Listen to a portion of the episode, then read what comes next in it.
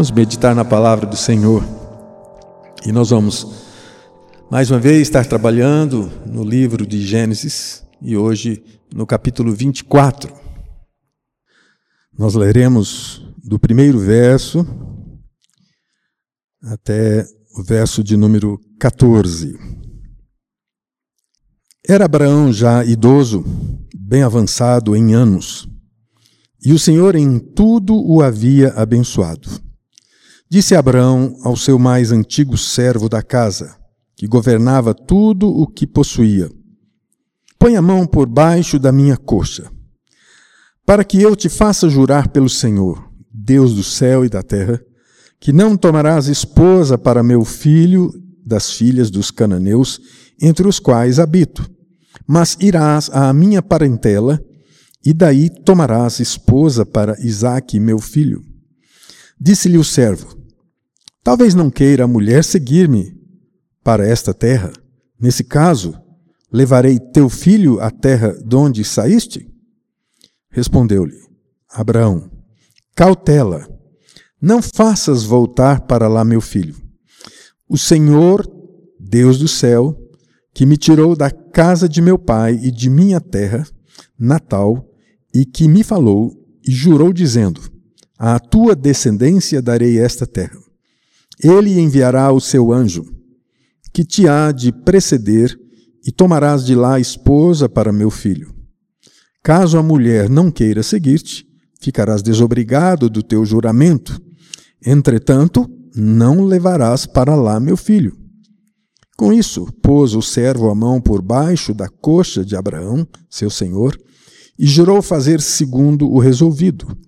Tomou o servo dez camelos do seu senhor e, levando consigo de todos os bens dele, levantou-se e partiu rumo à Mesopotâmia, para a cidade de Naor. Fora da cidade, fez ajoelhar os camelos junto a um poço de água à tarde, hora em que as moças saem a tirar água.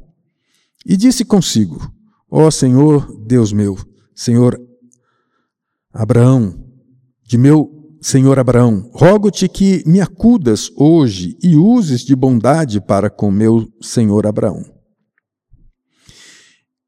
Eis que estou ao pé da fonte de água, e as filhas dos homens desta cidade saem para tirar água. Dá-me, pois, que a moça a quem eu disser inclina o cântaro para que eu beba, e ela me responder, bebe, bebe, bebe e darei ainda de beber aos teus camelos, seja a que designaste para o teu servo Isaque. E nisso verei que usaste de bondade para com o meu Senhor. Esta é a palavra do Senhor. Às quartas-feiras nós temos meditado aqui no livro de Gênesis, o livro dos começos. E não apenas porque narra o, os começos, né, a criação, mas vem narrando toda a história pela qual Deus vai construindo o seu projeto de uma nação, de um povo escolhido. E não que fosse apenas a perspectiva de um povo do Velho Testamento, mas a ideia de um povo seu, povo de sua propriedade, propriedade exclusiva, como diz lá em Pedro. E nós já temos meditado com o reverendo Samuel aqui, eu mesmo já passei alguns capítulos, e especialmente na última quarta-feira, nós falamos no capítulo 12 do chamado de Abraão. Agora nós estamos mais 12 capítulos à frente, ainda falando mais uma vez sobre Abraão, a história de Abraão. E já nesse contexto do capítulo 24, nós vamos já ver a história do seu filho, Isaac, já no momento de se casar, de encontrar a sua esposa. E aqui nós gostaríamos de tirar algumas lições, olhando para o texto e olhando para a realidade do que esse texto nos conduz no nosso tempo. Certamente você já enfrentou momentos de grandes decisões. Todos nós temos decisões, mas algumas são parecem maiores ainda. E quando elas se parecem maiores, especialmente para alguém que diz confiar em Deus, E a nossa esperança está no Senhor, como nós lemos o Salmo 146, a nossa confiança está no Senhor. E nós temos muitas vezes interrogações. Será que esta é a vontade do Senhor? Será que essa decisão nos conduz à vontade do Senhor? Isso se enquadra dentro do propósito de Deus, efetivamente dentro de um propósito do qual eu estou enquadrado sobre seus princípios, sobre a sua palavra, sobre a certeza de que em Cristo, como salvo em Cristo, eu estou fazendo aquilo que realmente agrada a Deus, que louva, que dignifica ao Senhor. O contexto principal dessa história, no capítulo 24, é contar a história de como Abraão procura uma esposa para o seu filho Isaac. É muito diferente dos nossos dias, mas este era o padrão. Este era o costume daquela época. Me desculpem. Mas é nessa história é que nós temos outros personagens, um outro personagem que nós poderíamos chamar de personagem coadjuvante. Não tão coadjuvante assim, porque Eliezer, como servo de Abraão, já esteve presente, ou pelo menos mencionado em, outro, em outras circunstâncias. Porque, para alguns estudiosos, realmente Eliezer ou Eliezer foi o servo que acompanhou toda a vida, ou pelo menos a maior parte da vida. E segundo o próprio texto de, de, de Abraão, ele mesmo diz que esse servo nasceu no meio da sua família. Ele esteve presente, inclusive, lá no início, quando Deus prometeu dar-lhe um filho, fazer da sua posteridade uma grande nação. Ele pensou que esse caminho seria através de Eliezer como seu servo mor ou maior da sua família. Porque não havia possibilidade de se ter um filho.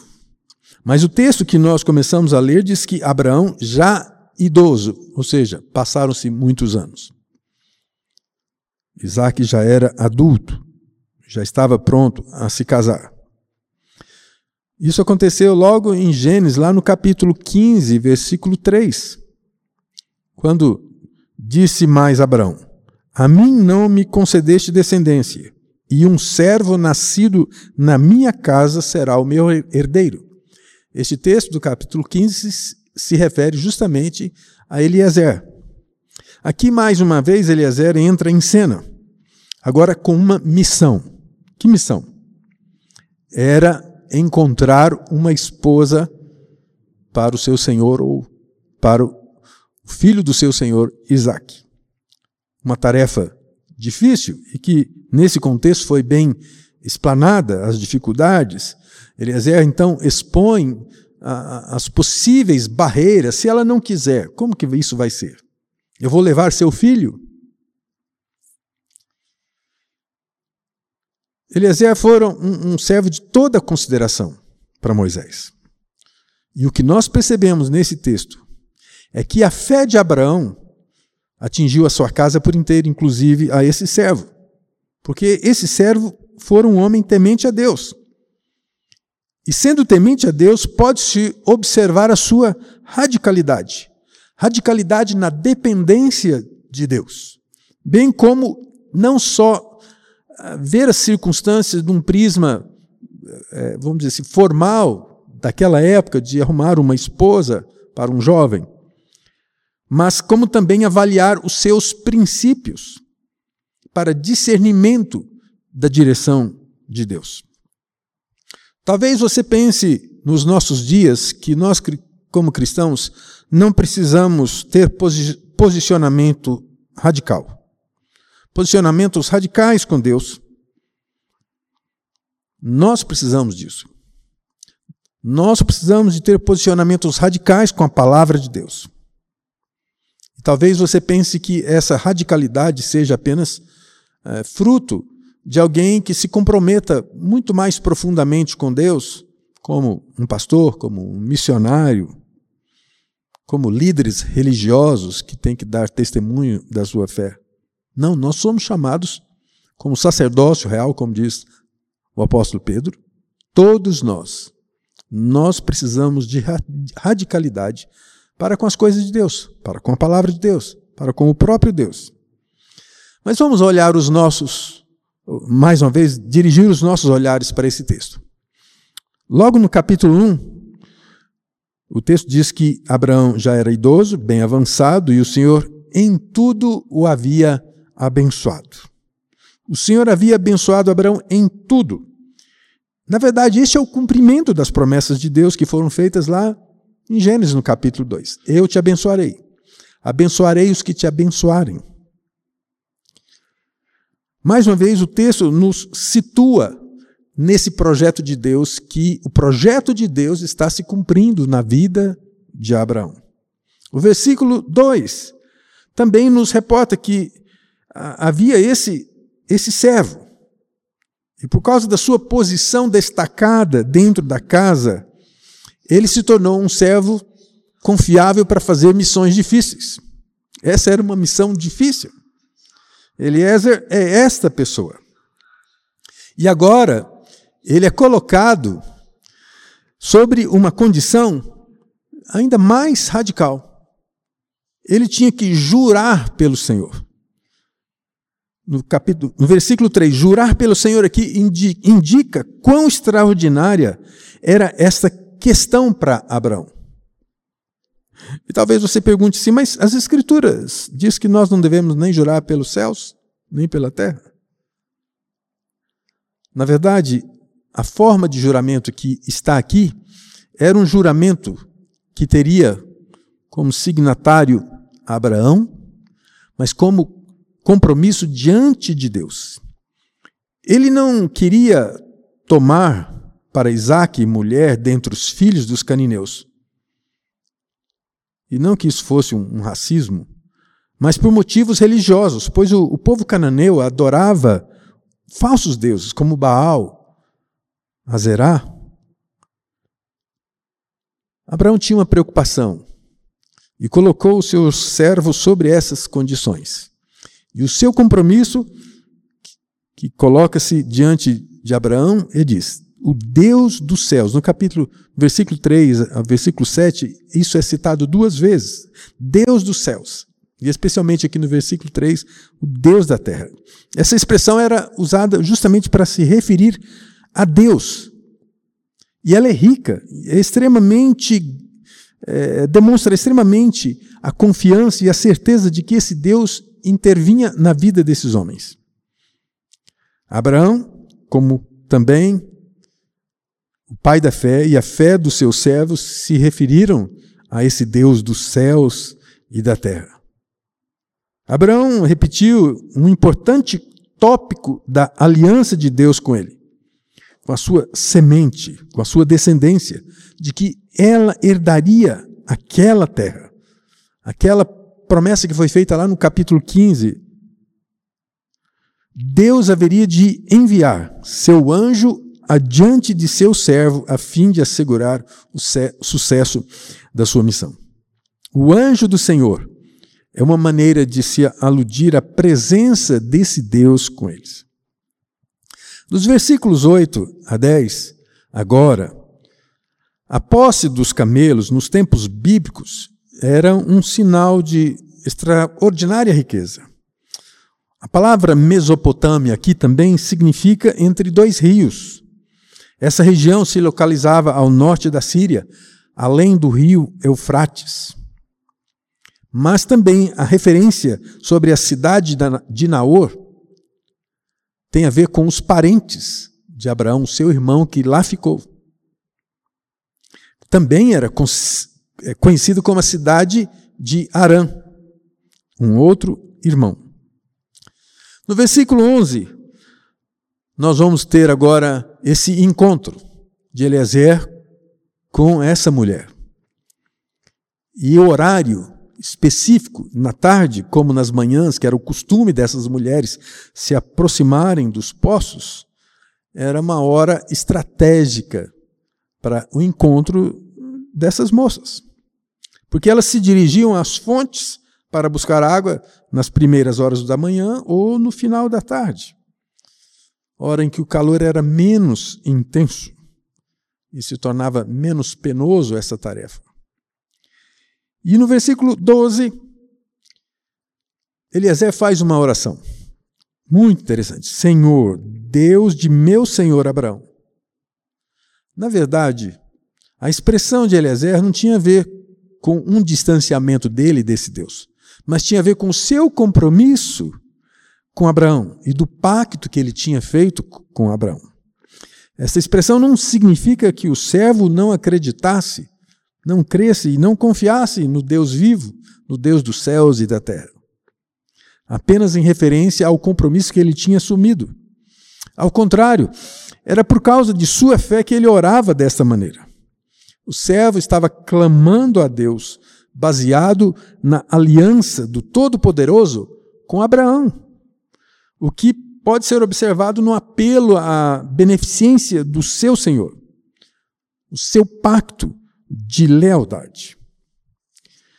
Nos Salmos, essa é a principal palavra que descreve a bondade de Deus. Lá no Salmo 100, versículo 5, porque o Senhor é bom. A sua misericórdia dura para sempre, de geração em geração, a sua fidelidade.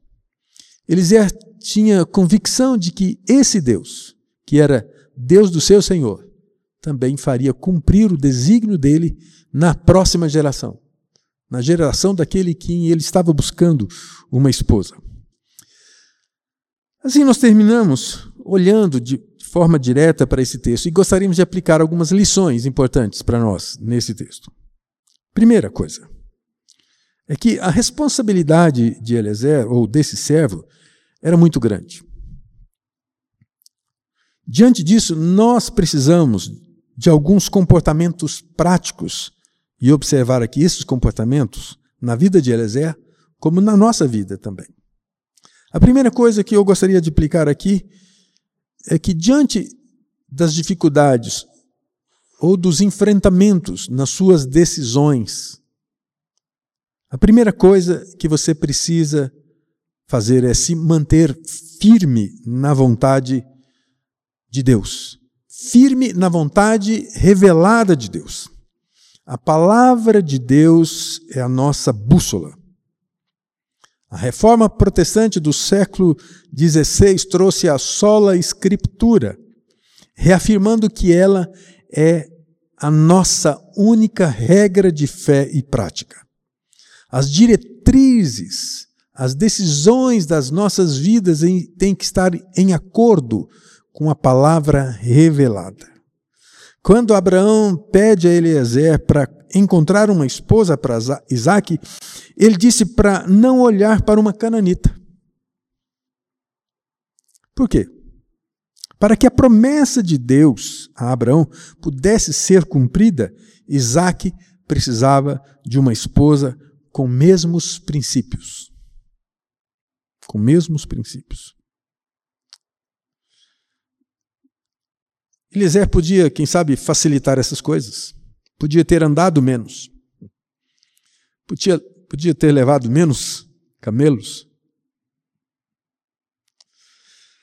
Abraão e Eliezer estão dispostos a confiar em Deus, porque eles sabem de que estando dentro da vontade de Deus, as promessas de Deus realmente se cumpririam na vida de Abraão e de toda a sua posteridade. Eu vejo muita gente querendo as promessas de Deus, mas sem firmar na sua palavra, sem ter compromisso com a sua palavra. Gente que quer atalhos para as vontades de Deus, achando caminhos das suas próprias vontades, do seu jeitinho. Vamos facilitar as coisas. Nós vivemos em tempos de pluralidade, onde nós encontramos as coisas muito mais fáceis.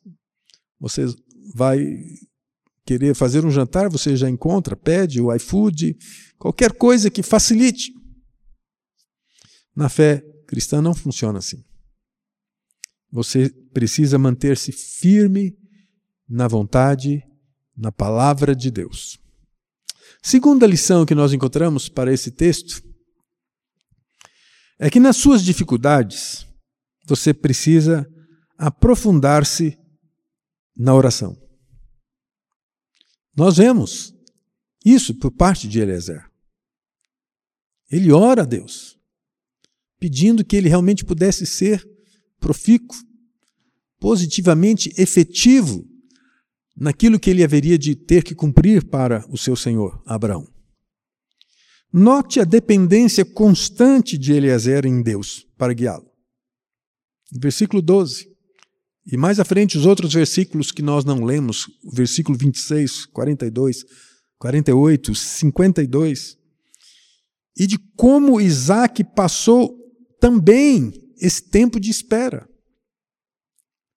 Nós vivemos um tempo em que tudo é muito rápido, tudo é muito fast. Nós não temos paciência. E quando nós encontramos uma resposta que é lenta, ou como Deus estivesse dizendo para nós: espere, aguarde, nós queremos soluções rápidas. Pare. Pare de ir em busca de respostas rápidas. Ore. Ajoelhe-se. Renda-se ao Senhor. Aprofunde-se na oração. Terceira coisa que nós podemos perceber aqui é que Eliezer percebe os sinais da providência de Deus ao seu redor. Eliezer orou por um sinal que lhe mostrasse a vontade de Deus. No, no, entre, no entanto, note que este não era um sinal circunstancial. Ele pediu que Deus mostrasse àquela mulher que lhe desse de beber. Até aí poderia ser muito fácil, muito normal. Mas ele pede um sinal muito mais exigente de que ela não apenas lhe desse de beber, mas que também alimentasse ou a, a, desse água aos seus camelos. Dez camelos. Você sabe quanto bebe um camelo? De uma só vez? Cem litros. Cem litros. Imagine. Aquela moça além de dar água a Eliezer, ela deveria certamente tirar mil litros daquele poço e dar de beber àqueles camelos. Isso pode nos parecer apenas um sinal circunstancial. Não. Mas esse sinal está relacionado ao caráter daquela mulher. Ela tinha que ter princípios de serviço tal qual foi exigido dela. Eu não sei se você já fez provas com Deus e orando a Deus e pedindo sinais. Deus, se isso acontecer, eu vou por esse caminho. Normalmente as nossas uh, exigências ou o, pedido de sinais são muitos, muito efetivos, muito mais voltado para nossa condição, facilitando o nosso condicionamento em responder a Deus. E nem nos preocupamos com o caráter, nem no, nos preocupamos com a espiritualidade, de que isso deve não apenas levar a nós mesmos, mas aonde nós queremos chegar. Aí está uma grande diferença. Não são só as circunstâncias mas elas estão atreladas a princípios. E aqui a princípios de caráter. Observe que Eliezer ah, observa cuidadosamente. Lá no versículo 21 nós não lemos, mas você pode acompanhar isso aí. No versículo 21. E em seguida faz novas exigências, lá no versículo 23. Antes que a sua exibição final de hospitalidade convença Eliezer da liderança de Deus. E isso acontece lá no versículo 25. Ambos, Isaac, Rebeca, estavam dispostos a ouvir o conselho de seus pais e líderes espirituais. Isso está descrito lá no versículo 28. Portanto, mesmo que seja difícil as circunstâncias, e se estivermos convencidos da vontade de Deus, nós não podemos forçar a liderança de Deus sobre outra pessoa e temos que aceitar que Deus conduz a situação de outra maneira. As coisas não foram, não foram fáceis para Rebeca, como não foram fáceis também para Eliezer. Portanto, a quarta coisa que eu gostaria que nós aprendêssemos nesse texto é que, diante das circunstâncias que são mostradas como manifestações da direção de Deus, não demore, não tarde em agir quando a vontade de Deus é clara. Não titubeie, não fique na incerteza, na indecisão. De que forma você já ouviu muitas vezes a direção de Deus em sua vida? E que processos levou você a tomar decisões na certeza de que realmente Deus estava te conduzindo por ali? Eu já vi muito, muitos casos de pessoas que tiveram sinais evidentes, mas preferiram tomar suas decisões próprias, olhando outras circunstâncias. Como já vi também muita gente tomando decisões corretas, mas depois, no meio do caminho, diante de outras dificuldades, começou a se perguntar: eh, será que eu devia ter realmente ido por este caminho? Se você tem certeza de que é o caminho de Deus, tenha certeza também que o mesmo Deus há de prover força, vigor, consolo, conforto para você.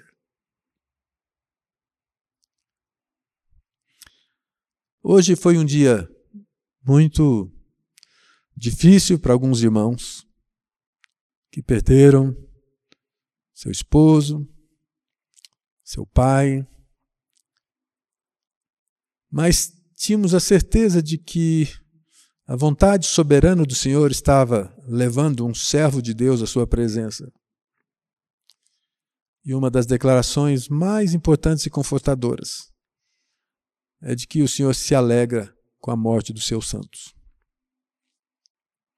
Talvez o caminho pareça pesado, mas a certeza de que a radicalidade das suas decisões, de manter-se firme na palavra de Deus, vai prepará-lo para lutas maiores. Eu gostaria de concluir, pelo menos, dando você algumas decisões importantes que você precisa tomar na sua vida. A primeira é de que você precisa de Jesus. Se você ainda não tomou essa decisão, você precisa tomá-la.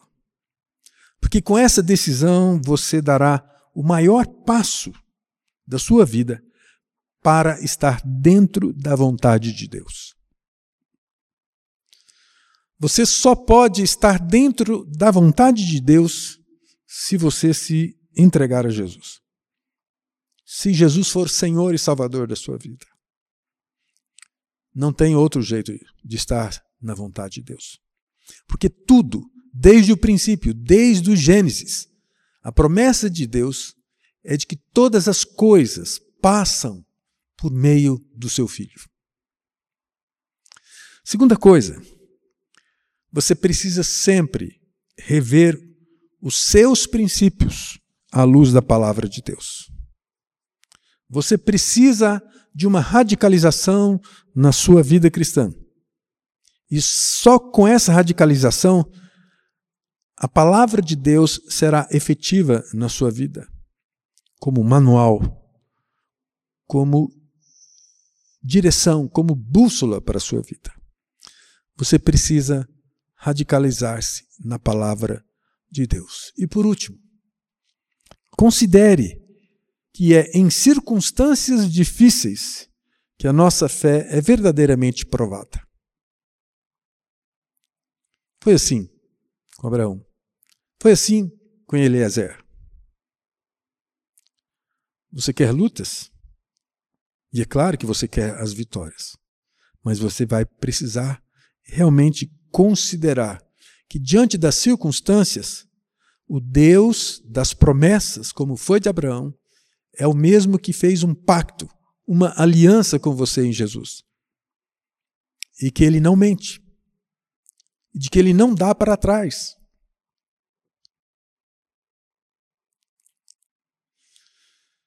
É bom quando você pode olhar para a sua história e perceber a mão de Deus conduzindo a sua história. Porque quando você vive esse momento de dificuldade, você até não tem condições de perceber muitas vezes a mão de Deus. Mas você precisa permanecer firme.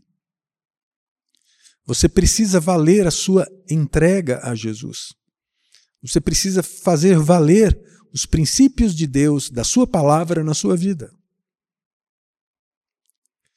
Então, os próximos dias, o próximo capítulo, você vai poder olhar para trás e dizer: O Senhor estava comigo, assim como esteve com Eliezer. Vamos orar. Deus, nós queremos olhar para a tua palavra e não apenas encontrar uma história, não apenas palavras das quais possam ser altamente positivas para a nossa vida, mas nós queremos encontrar nela alicerce vivo para a nossa vida, para a nossa história, dia a dia. E nós precisamos muito, muito que o teu Espírito nos induza e nos conduza a olharmos para a tua palavra com tal com tal radicaleza. Nós precisamos disso, Deus. Nós precisamos não apenas olhar, mas precisamos estar entronizados na tua palavra. Pedimos a graça do Senhor de nos conduzir. E mesmo diante das dificuldades, das decisões que precisamos tomar todos os dias, os nossos olhos estejam fitos no Senhor conscientes da tua promessa, da tua palavra, de que somos mais que vencedores e que a nossa vitória em Cristo vence o mundo. A nossa vitória em Cristo vence a morte, Deus. Por isso nós te adoramos, por isso nós te louvamos, no nome de Jesus. Amém.